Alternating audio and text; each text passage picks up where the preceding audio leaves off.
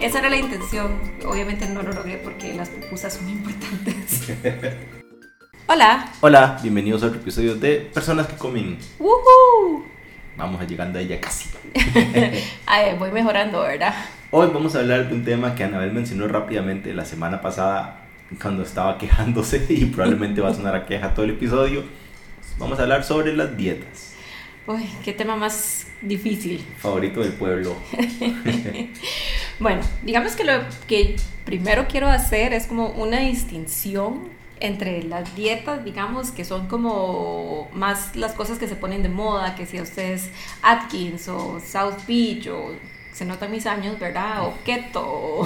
Y yo sé que es esa South Beach, gente, estoy esperando que me instruyan. o este, que si low carb, que si low fat, todo ese tipo de cosas. Ah, digamos, este, una un plan alimenticio que llevas con un nutricionista o Como Dios manda, un buen seguimiento, algo inteligente. Sí, exactamente. Y más ahora que se ha puesto muy de moda, yo siento que tal vez lo de la cultura fitness, sí. que todo el mundo dice como, uy, no, voy a hacer esto, voy a hacer esto otro, y sencillamente no respaldado por nada, sencillamente porque eh, Hablando con otros compas ahí, eso fue me dijeron que es lo que están haciendo y yo quiero estar igual. Sí, sí, después ves a gente en los gimnasios o horas así, esnorteando la proteína. No sé.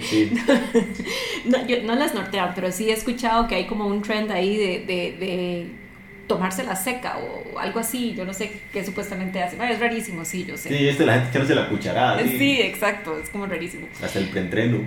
sí, hasta el preentreno. No, no hagan eso, no sé. Este, busquen ayuda de un profesional siempre. Busquen, busquen ayuda nada más. busquen ayuda. Pero bueno, este, desde que Alonso me dijo que habláramos de esto, porque sí, yo mencioné la semana pasada que brevemente traté de hacer una dieta, este... Que fue rota por las, pupusas. que no, exactamente, que no, no pude porque yo dije, mi bicha, voy a comer pupusas. Este, y me dijo que habláramos de eso. Y me puse a pensar, y realmente, usted sabe que yo creo que yo en realidad solo he hecho así, dieta, digamos, con la definición que, que acabamos de hacer, una dieta una vez en mi vida. Y fue la vez eh, que hice Whole 30, que sí lo hice los 30 días. Sí, yo me acuerdo. Sí, eh, y fue, lo, fue loquísimo. Ok, esta Whole 30 en la buena teoría no es una dieta para perder peso, sino que es una dieta como para resetear el organismo y viene de, no sé, un montón de teorías ahí raras de que las leguminosas tienen, no sé, chunchitos que son malos y obviamente el gluten es malo y obviamente eh, eh, los lácteos son malos, todo es malo, todo es malo en nuestro organismo. Todo lo que usted disfruta es malo. Exactamente, nuestro organismo aparentemente no está hecho para procesar ninguna de esas cosas que tenemos como siglos de consumir, pero resulta que no estamos hechos para procesarlas. Entonces, esta es en la buena, y la, o sea, la idea de esta dieta es que por 30 días no coman ninguna de estas cosas. Como que sea una dieta eh, más natural, obviamente carnes rojas, eh, tubérculos em, y cosas así. Y digamos, se diferencia, es muy parecida, digamos, en cuanto a lo que puedes y no puedes comer, es muy parecida a la paleo, pero la diferencia es que, bueno, por lo menos la filosofía de ellos es que no tratar de hacer sustitutos. Por, por ejemplo, en paleo, si uno en paleo no come esa harina, porque otra vez gluten. Eh, entonces la gente hace como cupcakes sin harina o panqueques sin harina y ahora sí, esta, esta filosofía de Whole 30 era más como no trate de buscar sustitutos, nada más coma. Nada más no se los coma ya. Exactamente, nada más. Y eso, eso a mí me gusta. Ya después les explico por qué. Es la gran queja con la comida vegana. Exactamente. Exactamente. Y eh, la hice. Y la hice, la hice por 30 días. Eh, ya después de que uno la hace por 30 días, en la buena teoría uno puede comenzar a reintroducir estos productos otra vez a la dieta, uno por uno, y, y, uno distingue, digamos, como cuáles sí me causan algún tipo de reacción negativa o, cuáles sí no. Y en la dieta la falta de azúcar me produce una reacción negativa hacia el resto de la humanidad y el mundo, el ambiente y todo lo que me rodea. Sí, bueno, eh, fue, fue digamos, yo no, creo que me fue bien cuando la hice, eh, sí tuve, y sorry, esto es como un tema un poquito, ¿verdad?, más personal, la única reacción como, como negativa que tuve tal vez, que nunca me había pasado, es que se me adelantó el periodo. Y eso realmente me friqueó, porque a mí nunca me había pasado. Yo soy como un relojito, amigos. Entonces, de hasta le pregunté a Sharon, que es mi hermana doctora, y le pregunté, yo, madre, me pasó esto y no sé, no sé qué es. Y entonces de ella me explicó, y puede ser por la dieta, nada más afecta, porque especialmente para las mujeres, ese tipo de dietas, cualquier cambio en la alimentación, mae, afecta un montón en, en las hormonas y el organismo. Puede ser como a, la, a las soldadas norcoreanas, que como no comen no les viene del todo y ya. bueno, e, e, ese, ese, siempre, ese siempre, ese cuando, cuando Alonso y yo estamos comiendo mucho y gastando mucho dinero en plata, yo siempre le digo a Alonso, mae, siempre podemos volvernos anoréxicos y vivir a punta de café y cigarros. Nunca me da bola. Pero bueno, usted ahí deja de comer, no gasta plata en comida. Deja de comer y casa Oiga, no, por favor, no hagan esas cosas, eso es malo. Se le manchan los dientes. sí. sí, aparte, la anorexia es una enfermedad muy seria y hay gente que sufre de eso y, ¿verdad? Todos los trigger warnings. Que no nos cancelen por el humor este, la verdad, tenemos un humor muy oscuro. A veces sí. Pero bueno, eso es como, ese, pero ya así como dieta, dieta, que yo recuerdo solo eso. Las otras, en realidad siempre, cuando he querido bajar de peso, por A o por B, eh, de, trato de ir donde una nutricionista y que me guíe un poco en, en, cómo generar esos hábitos buenos. Eh, a, veces, a veces me va bien, a veces me va, a veces me va mal. La verdad es que comer es muy rico y, y no sé si, eh, bueno, es emocional, obviamente, pero, pero es, es como difícil. Esta última vez estaba también yendo donde una nutricionista muy buena, la verdad con ella me, había ido muy bien, pero ya llegué a un punto como que, como que me cansé de restringirme. Entonces le dije, dime, la verdad es que ahorita, por ahorita no quiero estar como en esta vara de pensar si cumplí el plan, si no cumplí el plan, nada más quiero vivir. Sí, porque era bastante estresante, uno la veía. Yo suelo hacer daño colateral en esto de las dietas, y porque obviamente si ya se va a buscar la faja, no vamos a hacer como dos compras separadas, no vamos a hacer ningún enredo. Entonces está bien, yo sencillamente como más de las cosas que Anabel hace pero si no vamos, no van a haber carpos, y está bien, pero me toca echarle más vegetales o no sé qué a la dieta, porque digo, por definición yo como más que Anabel. Sí. Y ese tipo de cosas es lo, como lo que más me llenaba. Y, pero ahí vamos. Entonces uno dice, sí, sí, hay que socarse la faja. Y es cierto, en verdad hay que pensarlo mucho, hay que ser muy consciente hasta cuando uno hace las compras. Vamos con esto, con esto, con esto. Y en verdad, nuestra idea o nuestro plan últimamente es hacer las compras semana a semana. Nos ayuda mucho a alinearnos a lo que tenemos planeado. Nos obliga a seguir un menú, lo cual es bueno. Obviamente siempre repetimos ciertas cosillas que se vuelven ahí o las vamos rotando poco a poco. Sí.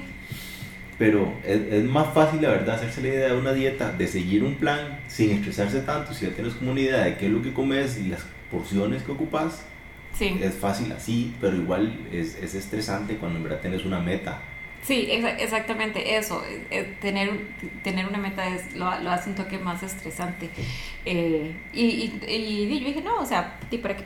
Y, para qué? y por eso había, y también había intentado volver a hacer la de Whole 30. también con, ese, con esa idea de que, no sé, como de regular un poco el organismo, ¿verdad? Como que a veces uno a mí me pasa, todos, todos, obviamente todos los organismos son diferentes, pero a mí me pasa mucho que hay días que puedo ir al baño y hay días que, que, no, ¿verdad? Entonces digo, tal vez si le hago así como un reset a mi organismo, tal vez me regule un poquito más. Esa era la intención. Obviamente no lo logré porque las pupusas son importantes. pero sí, sí. A Alonso, Alonso él no, él no la cuenta mucho, pero Alonso también en algún momento de su vida fue donde una nutricionista porque ah, sentía que ya había subido mucho de peso. Esto es mucho, mucho, mucho antes de que. Ah, no, no, no, sentía, subí demasiado de peso, estaba gordicísimo. Y después, cuando ya me di cuenta que me cayó así como, así como 38, 40 de pantalón, yo le reclamaba a todo el mundo, y usted pero me dice que soy un gordo y que me veo así. y ya fue ese donde tuve que ir a ver una nutricionista. Claro, ahí cortamos lazos hasta que me iba que dejar la cerveza, ahí fue hasta ahí llegué.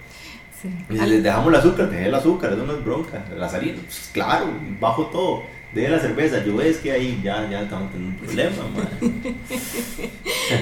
Usted me está quitando un montón de cosas en la vida, yo estoy dispuesto a dejar, pero tiene que dejarme una línea de vida, ¿verdad? O sea, ahí me estoy aferrando.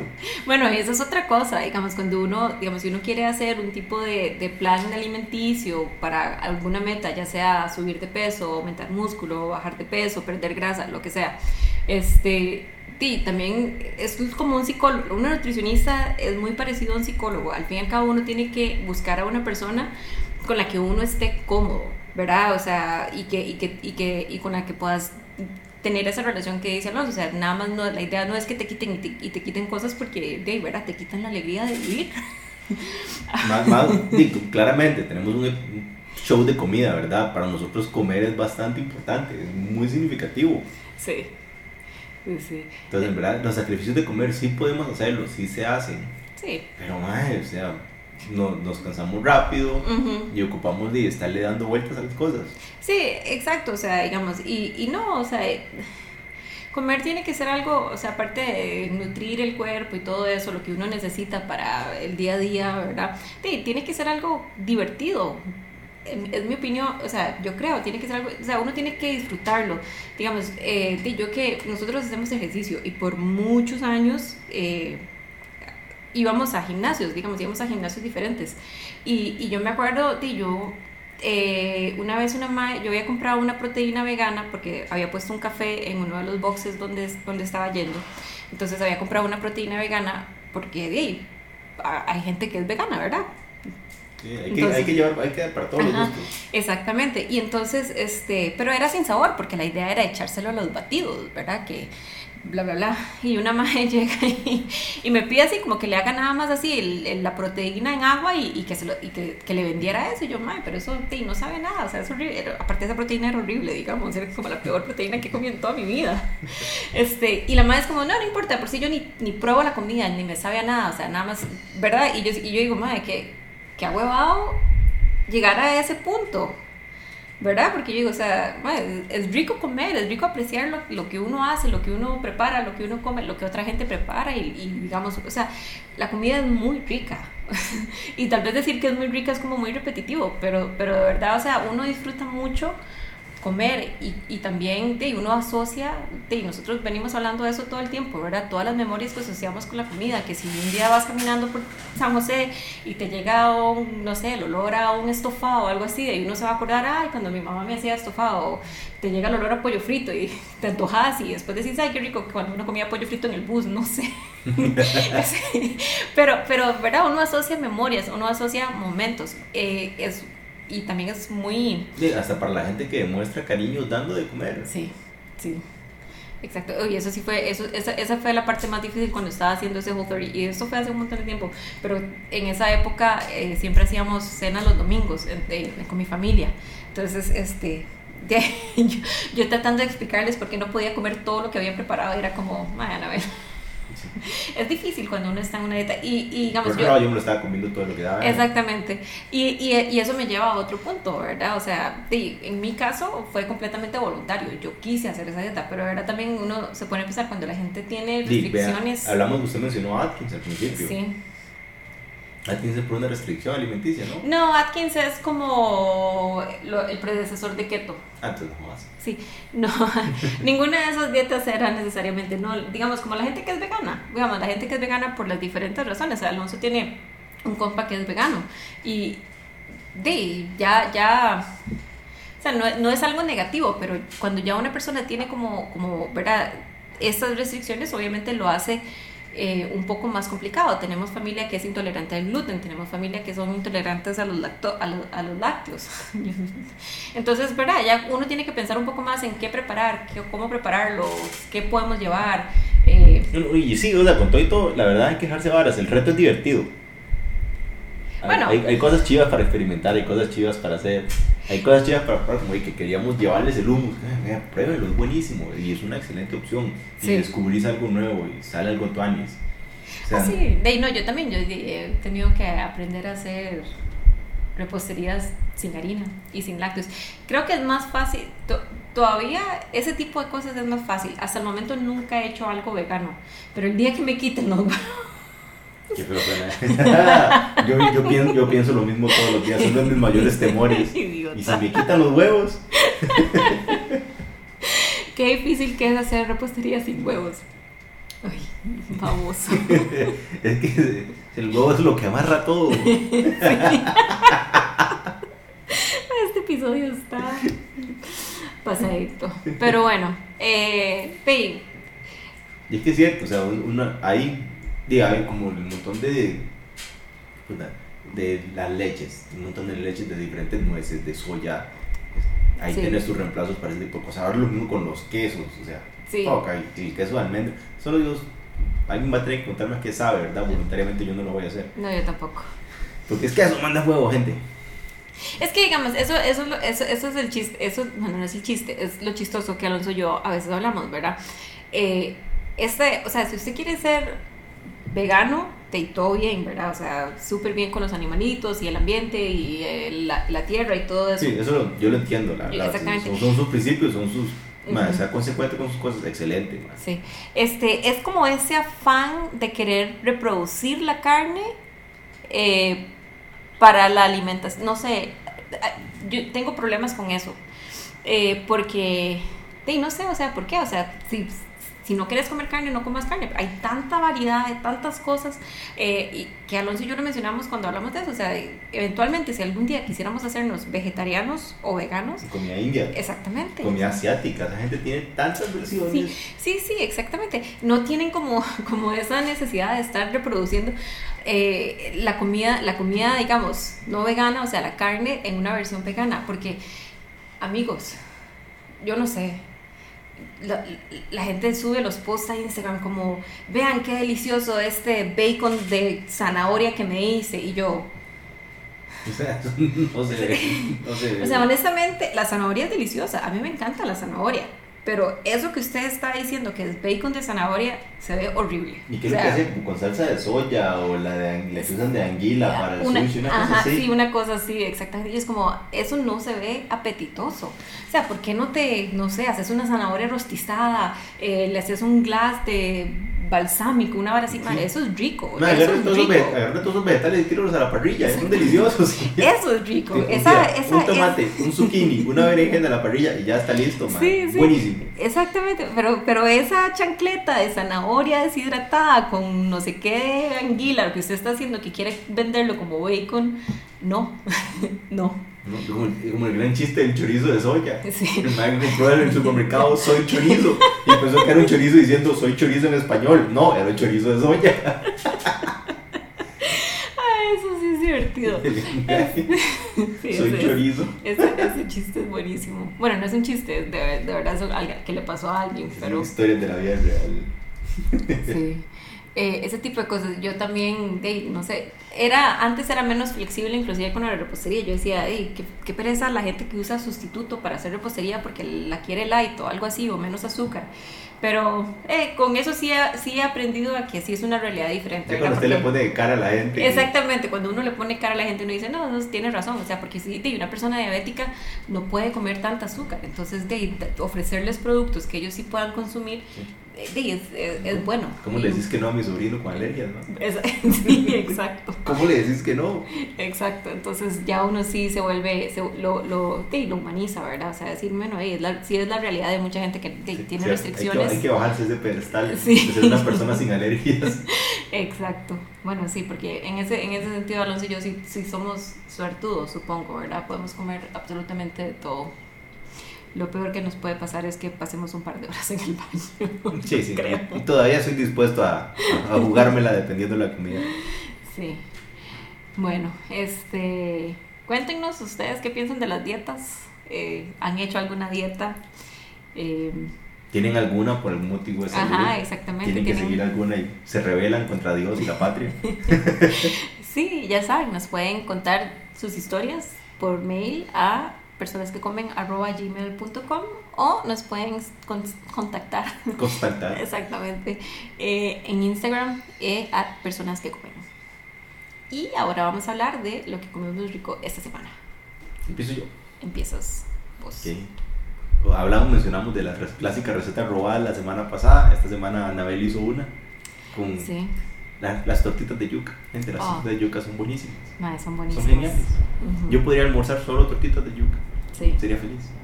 Sí, son, son bastante sencillas de hacer y una vez que, otra vez, ¿verdad? Yo creo que es una receta que vamos a mantener en la rotación porque una vez que la hicimos y nos encantó y ahora ya, ya la seguimos haciendo. Y de lo que hablábamos en el episodio de la semana pasada, compramos yuca en la feria y hicimos tortitas y Sí, sí, compramos la yuca definitivamente. Le vamos a comprar yuca para hacer tortitas de yuca. Nada más, es el único destino de esta yuca.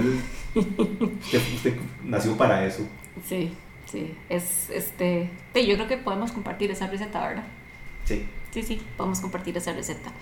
Eh, y lo que yo comí rico esa semana, que en realidad me lo acabo de comer hace como 10 minutos, eh, son unas empanaditas de piña que hice. Este, ya estamos empezando la época de Semana Santa y entonces para mí eso es como, yo no, yo no soy religiosa, digamos, entonces no observo nada de eso de... Observamos las tradiciones culinarias. de la pero, pero obviamente, exactamente, las tradiciones culinarias son buenísimas. Entonces comenzamos la temporada de empanaditas. Hice empanaditas de piña. Compramos la piña en la feria. Voy a seguir haciendo propaganda a la feria. Este, y eh, hice mi propia mermelada, jalea de, Relleno de piña. Mi propio relleno de piña. Eh, hice una, una pasta que es mi... Para empanaditas es mi pasta favorita que se hace con queso crema. Y este esa pasta aguanta lo que usted le echa. ¿eh? Sí, sí, sí. Sí, la hemos usado. Una vez, una vez eh, la mamá de Alonso nos mandó una miel de... Marañón, ¿eh? Marañón. Hicimos empanaditas de miel de marañón con esa pasta. Delicioso. obviamente la hemos usado para hacer empanaditas de miel de chiverre, y etcétera, etcétera. Es, es bastante buena. Pero bueno, esas empanaditas me quedaron riquísimas. Otra vez para hacerle propaganda al newsletter. Ajá, mañana, mañana sale esa receta en el newsletter, entonces ya saben, si quieren seguirme, eh, mi Instagram del newsletter es Anita's Baking Corner. Entonces pueden buscarme, pueden seguirme y pueden suscribirse al newsletter. Ya. Guarden esa receta, gente. En serio, para cualquier necesidad de empanaditas. esa es. Exacto. Bueno, muchas gracias por escucharnos y nos hablamos la próxima semana. Chao. Chao.